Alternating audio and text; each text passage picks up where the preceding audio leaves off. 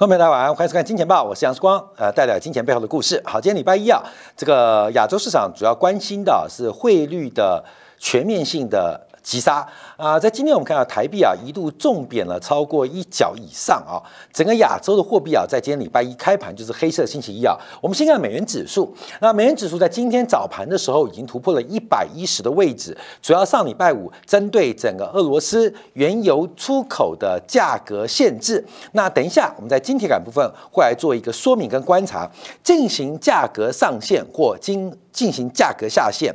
这个是价格的，还有数量限制啊，有的数量上限，数量下限，关键是要把均衡价格找出来。什么是均衡价格？而均衡价格会决定价格上限有效还是没效。所以等一下经典部分我们做这个说明啊。但欧元的重贬，还有英镑的破底，都使得今天亚洲的美元全面性大幅的扬升。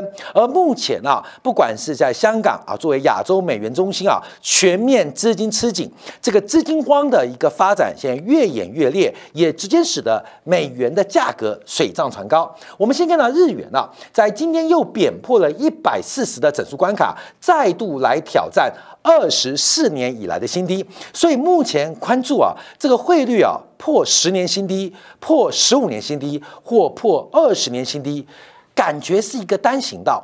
是一个送分题，所以官民要掌握哪些货币没有创下十年新低的，那等着瞧，它即将创下十年新低；哪些货币没有创下二十年新低的，你等着看，它会创下二十年新低。这一次啊，美元的紧缩行为，等一下我们要做一个说明啊，因为从整个非方瑞啊联邦的这个基金利率啊，这 EFF 啊，已经快要创下近十四年的新高哦。这一次的紧缩跟过去完全不一样。到目前为止，很多投资人还不明所以，就认为这个单纯升息，那最多升到四 percent。不仅是这样啊，这个资金的结构出现非常大的一个逆转。所以今天我们看日元继续的贬值，这个贬值是不可能被拦阻的。尤其是这个 YCC 的政策 y e c o v Control 啊，这个是日元的自杀方案。看没有？他要自杀，你不要去拦阻他。所以我看一路上啊，很多人想去摸日元，哇，日元。那么便宜了，买一点日元，甚至买进日元资产，你想的太想太多，你知道吗？你知道吗？日本这台飞机，日元这台飞机，它的驾驶员就是日本央行正在加入神风特工队。你要去搭这个飞机，你的下场只有一个，你知道吗？你的下场不会，不管你是坐在什么位置上啊，我是坐在这个呃机呃这个机枪前啊，机枪手，看到没有？你去买进日元。你是等死，嗯，你坐别的位置啊，雷达啊，雷达手，看到没有？你买进日本股票，你也是等死。所以啊，你要知道，日本央行的政策就是一个自杀方案，就是一个自杀方案。所以这台日元或日元资产的飞机当中，不可能有人会存活。所以我们在礼拜五也提到，这个日元会贬到两百啊，这几率很大。为什么？按照目前的政策。这个单行道是不会改变的，所以关妹你要知道，有一条方向，有一条路很好赚钱，你就做这条路去赚嘛。现在还是送钱行情，还没有需要用大脑思考哦。我一直跟大家提到，包括台北股市，现在五位数以上，就只有一条路，还不用用你大脑思考哦。你要用膝盖思考，要用手指头思考都可以，它就一条送分路，这个财富就是如此创造。等一下我们再做说明啊。我们看一下，今天人民币也是贬值啊，特别是离岸人民币跟在人民币的价差拉开，离岸人民币今天继续创下两年新低。那包括呃人民币中间价试图啊这个来呃呃呃减缓人民币的贬值啊，所以现在人民币中间差价跟离岸价在岸价价差拉很大，就是人行不希望人民币贬太快。啊，人行不希望人民币贬太快，可是从市场的力量正在不断的推贬人民币的价格，所以今天啊六点九五四四要破七，你觉得几率高不高？这破七必然发生。我再次跟所有金钱豹官们讲啊，现在财富进入戴维斯双极的主跌段，有一条路最顺，中间没有障碍。你看到各国央行，包括像日本央行的自杀方案。那你为什么不帮他一把呢？结束他的痛苦呢？他的痛苦的结束过程是你的财富快乐。好，我们看一下今天亚洲货币啊，我们看到韩币啊，今天继续创下十三年新低。那目前啊是直奔两千零八年次贷海啸的低点。那随着这个韩国央行啊，这个外汇流失的速度加快哦。好，观众朋友，现在不管是韩国、巴西啊，包括我们看新市场的外汇存底的流失速度，堪比一九九七年亚洲金融风暴的初始阶段。韩国的外汇存底现在流失的速度，大概是一九九七年的第一季。我们用比率啊，用比例做观察。所以，假如我们常看到哆啦 A 梦、小叮当、小叮当、哆啦 A 梦，我们最羡慕的是时光机。我们回到以前怎么样？假如我们回到一九九七年的一月份，你会干什么？看到没有？你会干什么？现在韩币从外汇存底流失的比例跟流失的速度，就是一九九七年的第一季。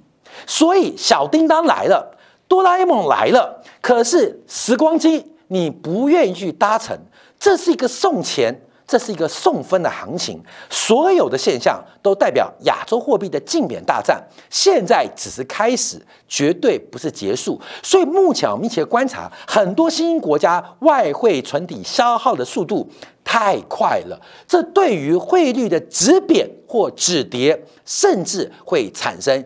更大的风险。好，我们看台币。那台币啊，现在是补跌哦。啊，因为人家是创十三年新低，人家是创二十四年新低，人家是创三十七年新低。台币新台币是创下三年新低，看到没有？那三年新低之后还有什么？还有四年新低，四年新低之后还有没有？还有五年新低。所以好多低在等你哦。今天台币啊重贬超过一角，来到三十点七八二。那目前我们要观察，我们在上礼拜就特别提到，从台币长期的走势，这一次啊要来挑战。二零零八年次贷海啸低点三十五块的可能性极大极大啊！因为目前啊，非常多的新兴国家货币，非常多的新兴经济体货币已经贬到这个位置，包括我们讲的贸易的对手啊，韩币正在往这个位置来进行一个靠拢跟靠近。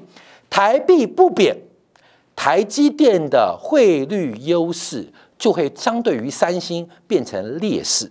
我们举个例子啊，韩币疯狂贬值，韩国三星的晶圆代工报价就会比台积电来的更有竞争力。我们讲是最有竞争力的这个企业啊，所以这个等一下讲还有什么原因啊？我们从长期宏观角度观察，这一波台币啊，从一九八五年升到一九九二年，这一波大幅升值，除了有这个五国的这个广场贤弟啊，当时啊联合阻扰。美元的升值转为大幅的贬值，所以包括亚洲的经济体当中，汇率又出现大幅升值。它的背后的含义是东西方冷战的红利。台湾地区当时享受到的就是东西方的冷战红利，以美国为主的西方工业国家大量的把中低端的制造业跟服务业转移到这个低岛链啊，包括了韩国。台湾、香港、新加坡等等，所以这一波是冷战红利。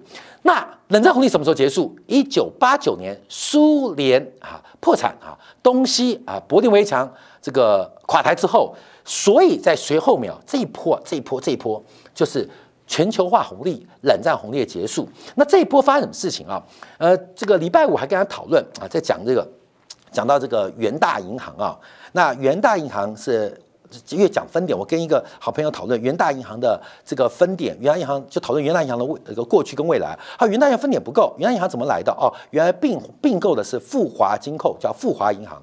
那富华银行是哪里？是亚太商银来的。亚太商银是哪的，是当年一九九二年十五家新银行在这一波破产哦。我要跟大家报告，这一波台湾的新银行十五家，就是所谓大陆的股份制银行，三分之一。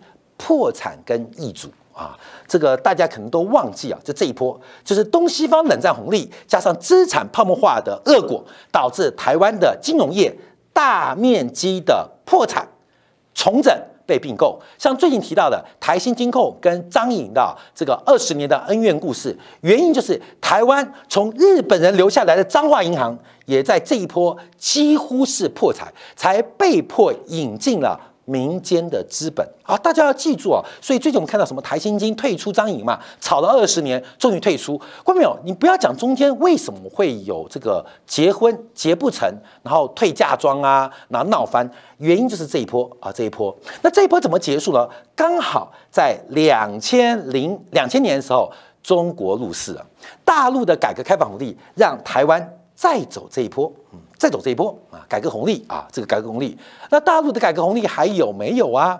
台商还有没有机会再来一波呢？假如有，那有幸；假如没有，那这一波从二四块贬到三十五块的一个发展，台币基本上贬值贬掉了一半。会不会在这边发生？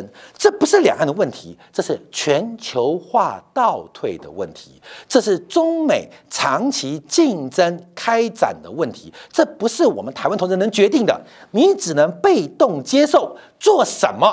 做出正确的方向啊，正确方向。所以，我们看到，不仅从日元、人民币、韩环到台币，现在就一路从贬哈，没有第二条路，后面有直路。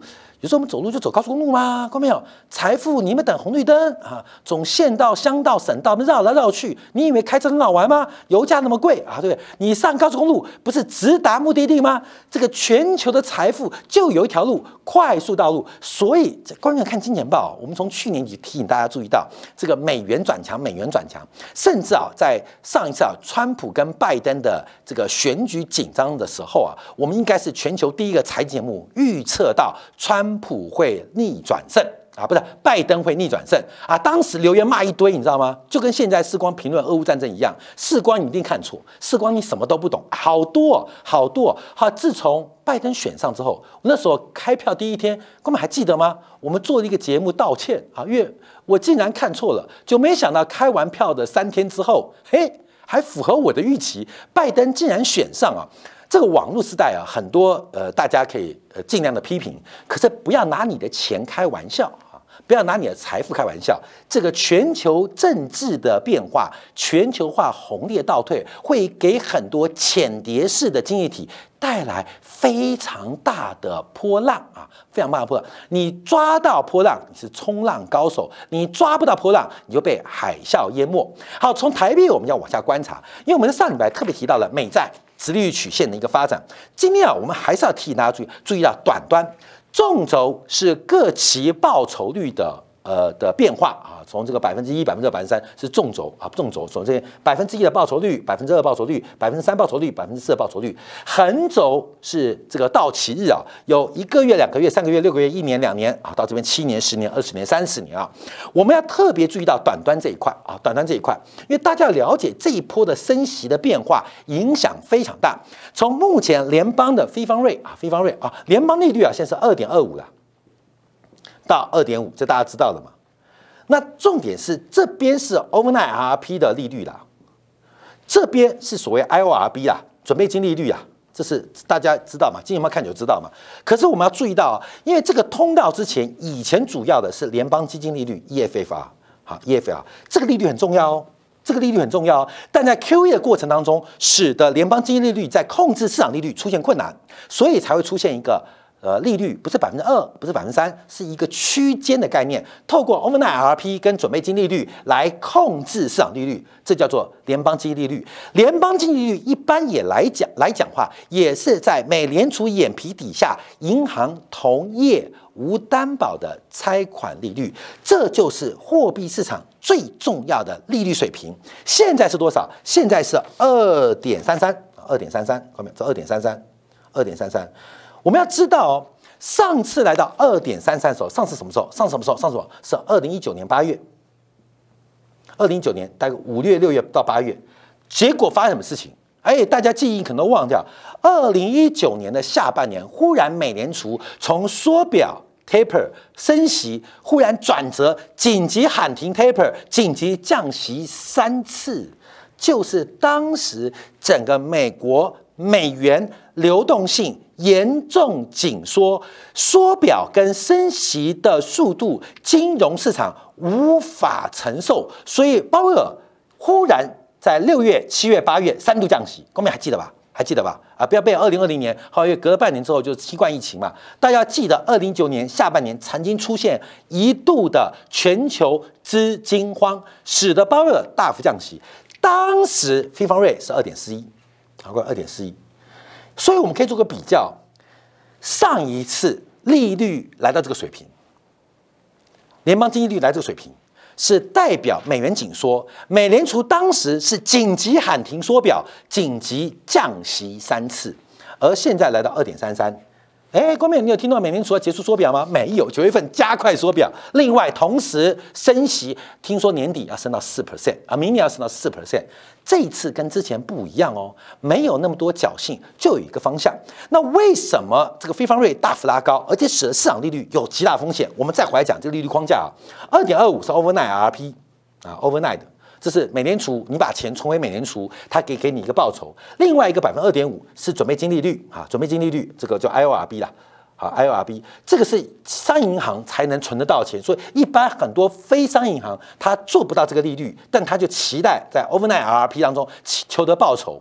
好，现在最大的观察，关面我往前推哦，我们注意到，越短端，我们以一个月期为例，一个月期的美国国库的报酬是二点四九。是二点四九。假如按照风险啊，当然美联储啊，美美国国债不是美国国务券啊，这美国长国务券应该是无风险的，一个月其实无风险的。相对于现在市场利率出现了一个突破，出现了突破，所以不管是 overnight RP 还是 IORB 还是现在非方瑞啊的这个 EFL 二点三三。都基本上几乎要低于美国国库券的报酬率，这是一个资产的选择。你今天是一个大型商业银行，你会做什么样的决策？你可能有更多的无风险资产，让你来进行套利或获利。那为什么这边还不往上爬呢？其实可以更高，因为现在在短端的美国的商品，这种无风险国库券商品基本上是缺货的。是缺货的哦，要不是缺货，按照美国财政部的发行计划的话，明年可能就不缺货。也就是从财政部跟美联储，他们要告诉你一个明，没有阴谋，根本就阳谋，就是大屠杀。等到美联储今年第四季到明年第一季，按照美国财政部的发展计划，当债务发行短期债务发行加速，而美联储的短期的干预变少，供给变多。短端利率可能会弹得更快，看到没有？美国人从来没有阴谋，美国人调动你的欲望，调动你的贪婪，用利用你的无知割你的韭菜。美国人没有阴谋。我们每次回顾啊，美国人割韭菜，美元割韭菜，什么科铸币税啊，美美呃呃，美国是我的货，美元是我的货币，你的问题。后面我们都知道，讲了四十年，我们还是进坑哦。每一个国家。每一个企业到个人，为什么还是掉进坑呢？因为美国人，尤其以犹太人，他调动你的欲望，调动你的贪婪，重要的还配合利用你的无知，所以这一场大屠杀，它就一条单行道啊！好，观众，我们就要回来看啊，今天呃这个最新的变化，从香港的资金吃紧，从 Hyber 啊这个港币的拆款跟这个人民币的。拆款出现极大利差，因为我们知道港币是跟着美元做联系汇率制度，所以在呃无限套利的逻辑当中啊，美元吃紧，当然亚洲的美元中心香港的港币也会跟着吃紧。所以目前我们看到 Hyper 港币的银行同业拆款利率啊，创下了两千零八年最高水平，在哪边？百分之二点七二。香港的银行之间啊，就是汇丰银行。跟花旗银行在香港彼此之间做三个月期的拆款，就是二点七二。好，各位把这个利率记下来哦，这是银行端的资金成本哦。三个月期就是通常一般我们可以再做一个观察啊，就银行这已经到二点七二哦。我们看到第一个面向是跟人民币的利差大幅度的拉开，这会代表什么意思？就是人民币的存款诱因。或保留人民币的流动性诱因大幅度的减少，持有港币或持有美元的诱因大幅增加。所以第一个，虽然利率大幅拉高，可是人民币的这个短三个月期的债利率爬升不速，爬升不够快，直接导致香港也就是人民币的离岸池干旱了。我们现在最关心的干旱，不是美国加州干旱，不是欧洲干旱，不是长江流域的干旱。后面有不要去管那些热闹了。现在是全球的资金池在大干旱，要特别做留意哦。大干旱之后就是大饥荒，所以一般人观察，哎呦，这个美西加州大干旱，欧洲大干旱，长江大干旱，哇，大旱之后必有大荒。好，各位？你观察是这个层次啊，也不怪你。我们观察层次，哎，上一阶，现在大旱，看没有？现在是资金大旱，资金大旱之后必有大荒。金融市场的资产价格必有大荒啊，所以目前我们看到这些现象，这就是为什么亚洲货币目前压力极大。好，我们看一下，那这边要屠杀谁呢？今天我看到一个新闻啊，就是呃台湾股市啊，这光明这可以反映到呃各个市场啊。上个礼拜，台湾金控的股东，台湾人不多了啊，台湾人不多了，一周金控的股东增加了三点四八万人，一周啊。一周啊，一周啊，一周啊，一周人已经不多了，一周增加三点四八万人，创新高啊，创新高，很多人来摸底啊。一周台湾的金控的股东数就增加了三点四八万人。我们当然知道，代表筹码在主力手上，还是筹码在散户手上？筹码在主力手上，再大的利空不会跌；筹码在散户手上。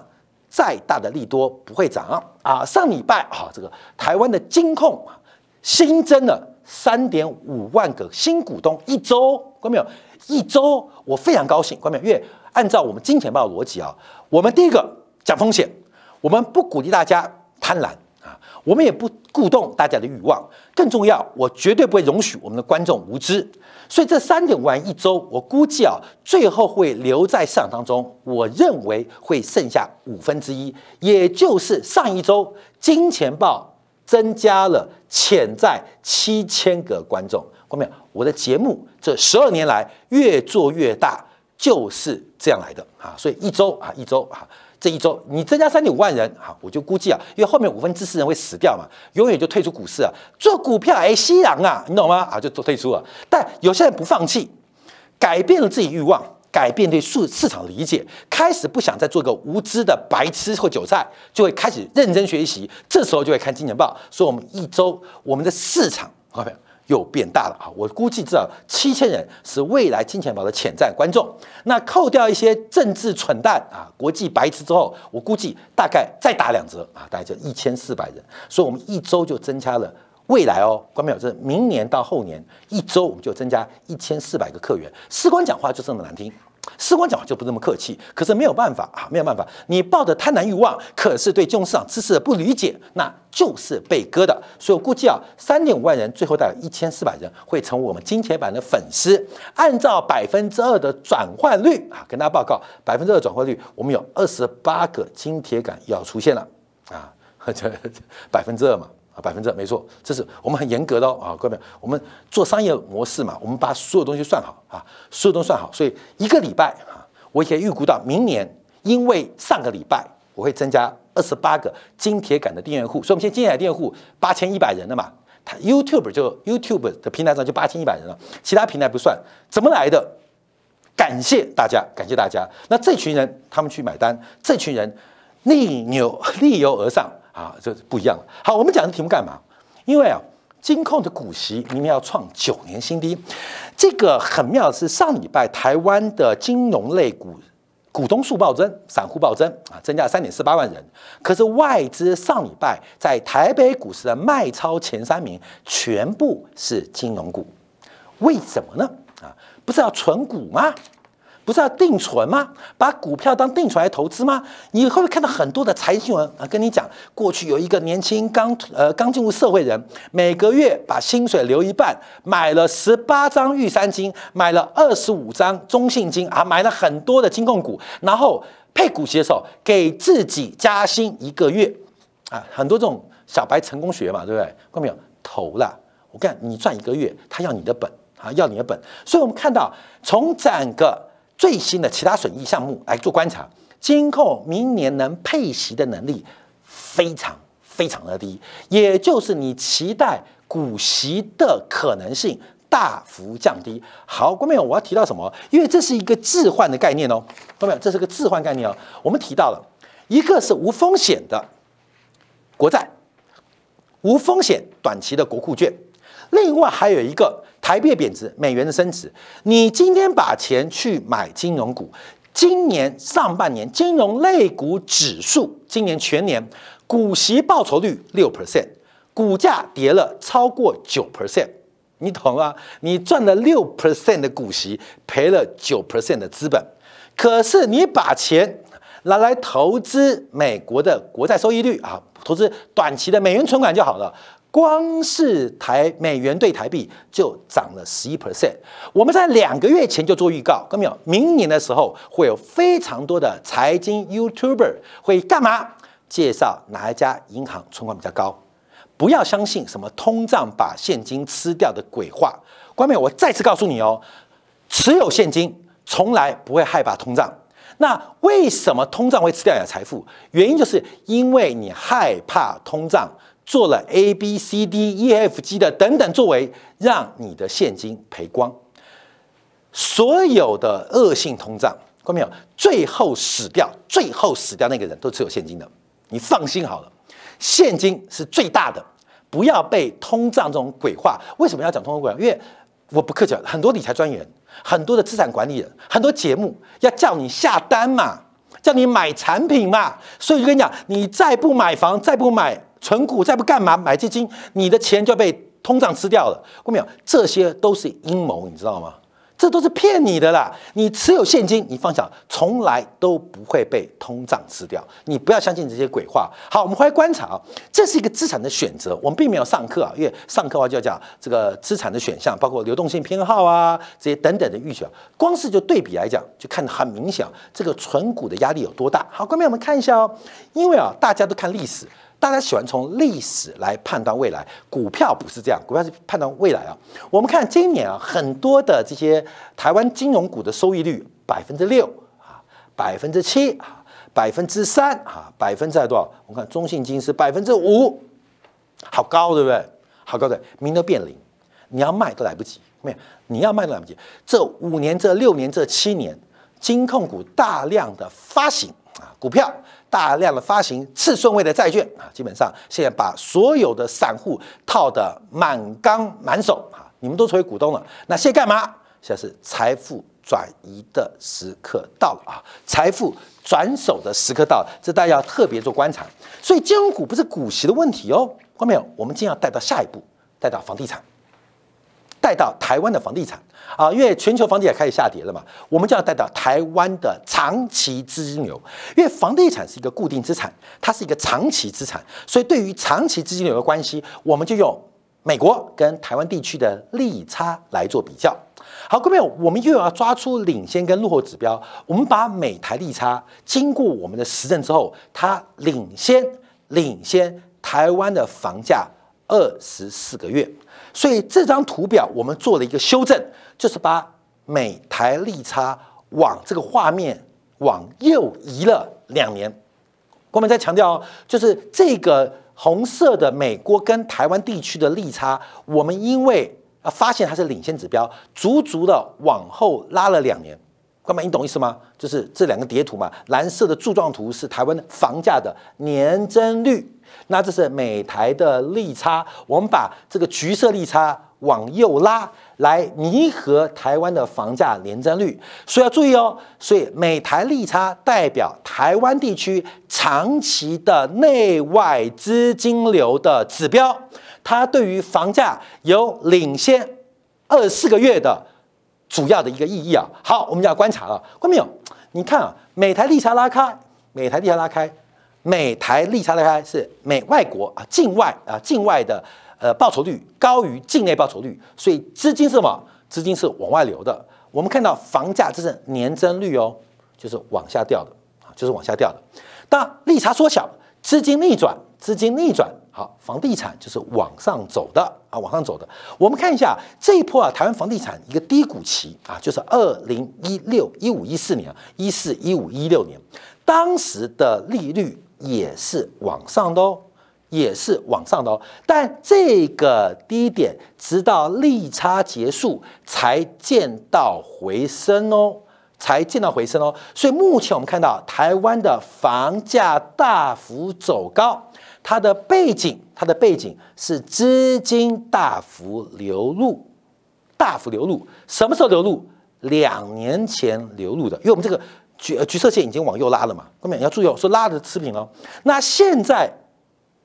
这是现在，那房价怎么没出现？因为现在预测明年到后年嘛，二零二三跟二零二四年的房价，看到没有？这一波的拉升，这一波拉升，跟这一波的拉升，跟这一波的拉升，跟这一波拉升，会发生什么事情？房价跌，房价自涨，房价跌，哦，房价一个方向，看到没有？一个是停，一个是跌破零值啊。所以，我们讲，那房地产价格下跌，不是我们看衰房价，而是房地产作为商业银行，尤其这种新市场经济体的银行的主要的资产跟品质，它一旦出现负值，一旦出现负值，那就是金融股价格血洗的机会。好，各位这是第一个背景哦。再回来讲，那血洗谁呢？血洗谁呢？血洗散户啊！所以我们看到杀人的对象出现了，杀人的行为也出现了。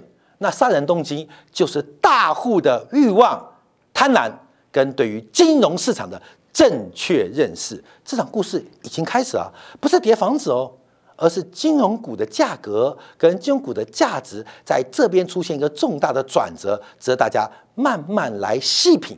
台北股市要如何从五位数跌到四位数？哎，那需要很多的空头熊市的主角靓丽表现，分享给大家。好，感谢大家的收看。稍后我们在精彩部分要分析一下上礼拜五啊，这个 G7 国家针对俄罗斯石油出口给予了价格上限，那到底给它上限会发生什么样的影响？又对于欧元跟英镑有什么样长期的冲击呢？说一下，马上再回来。